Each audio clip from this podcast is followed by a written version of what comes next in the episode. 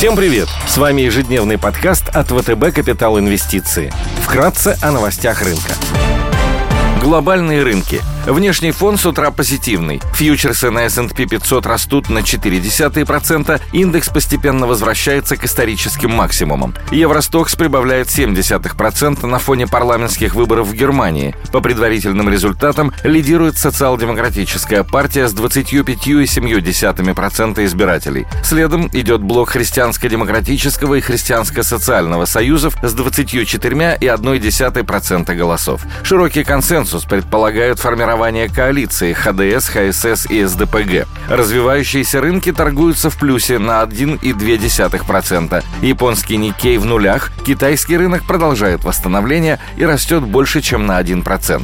Нефть дорожает. Эффекты от увеличения спроса и снижения мировых запасов перевешивают негативную статистику по восстановлению буровых установок в США и реализацию Китаем части своих стратегических запасов из-за энергетического кризиса в стране, выходящего из-под контроля властей. В некоторых провинциях наблюдается нехватка электроэнергии, а фабрики вынужденно сокращают производство. Баррель бренд стоит уже 79 долларов. Золото торгуется по 1759 долларов за унцию. Доходность по десятилетним гособлигациям США составляет 1,45%. Сегодня в США выйдет статистика по базовым заказам на товары длительного пользования. Кроме того, ожидается голосование в Сенате по временному финансированию госучреждений до 3 декабря этого года и повышению потолка госдолга до декабря следующего года. Мосбиржа запустит вечерние торги ОФЗ и еврооблигациям. Также будут запущены торги иностранными ценными бумагами в долларах.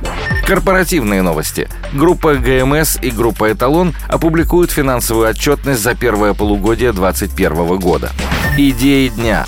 Бенефициаром постепенного восстановления рынка международных авиаперевозок является компания Boeing, крупнейший производитель самолетов США по объему выручки, заказам и поставкам. Акции компании долгое время находились под давлением после серии авиакатастроф с участием флагманской модели 737 MAX, а затем и от последствий ковид. Однако впервые с октября 2019 года компании удалось заработать чистую прибыль и удивить рынок. Возобновление использования MAX для коммерческих полетов самолетов уже одобрили 175 стран, и ожидается, что в ближайшие дни запрет также будет снят в Индии. О своем желании использовать самолеты Boeing 737 MAX власти уведомила индийская авиакомпания Акаса, которая планирует разместить заказ на поставку 70 самолетов. Регулятор Китая, крупнейшего экспортного рынка для Boeing, пока еще не готов допустить к полетам самолеты MAX. Однако компания ожидает, что запрет будет снят до конца текущего года. Ранее, в августе, со стороны Boeing в Китай была направлена группа из 35 пилотов и инженеров,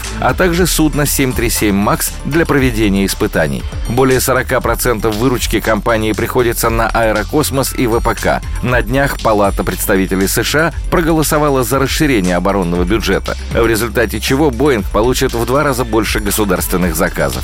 Одним из долгосрочных драйверов роста может стать успешная реализация программы космического такси, которую Боинг развивает с 2014 года при финансовой поддержке НАСА. Для полноценного запуска необходимо провести второй тестовый полет, который запланирован уже на 2022 год. Согласно консенсус-прогнозам, потенциал роста стоимости компании на горизонте года может превысить 40%. МКБ планирует провести размещение бессрочных субординированных еврооблигаций в долларах США с колл-опционом через 5,5 лет. Рейтинг выпуска B от Fitch. Бессрочные евробонды МКБ в обращении торгуются с доходностью 5,2% годовых, долларовые облигации Альфа-Банк с колл-опционом в 2023 году под 4,5%. МКБ – крупнейший частный системно значимый банк, занимающий седьмое место в стране по размеру активов. Основная деятельность сосредоточена сосредоточена в московском регионе. Почти половина всей выручки приходится на обслуживание корпоративных клиентов. Достаточность капитала по МСФО находится на устойчивом уровне. Достаточность капитала по МСФО находится на устойчивом уровне. Коэффициент достаточности капитала первого уровня Tier 1 Capital Ratio составляет 14,8. Спасибо, что слушали нас. До встречи в то же время завтра. Напоминаем, что все вышесказанное не является индивидуальной инвестиционной рекомендацией. podcast.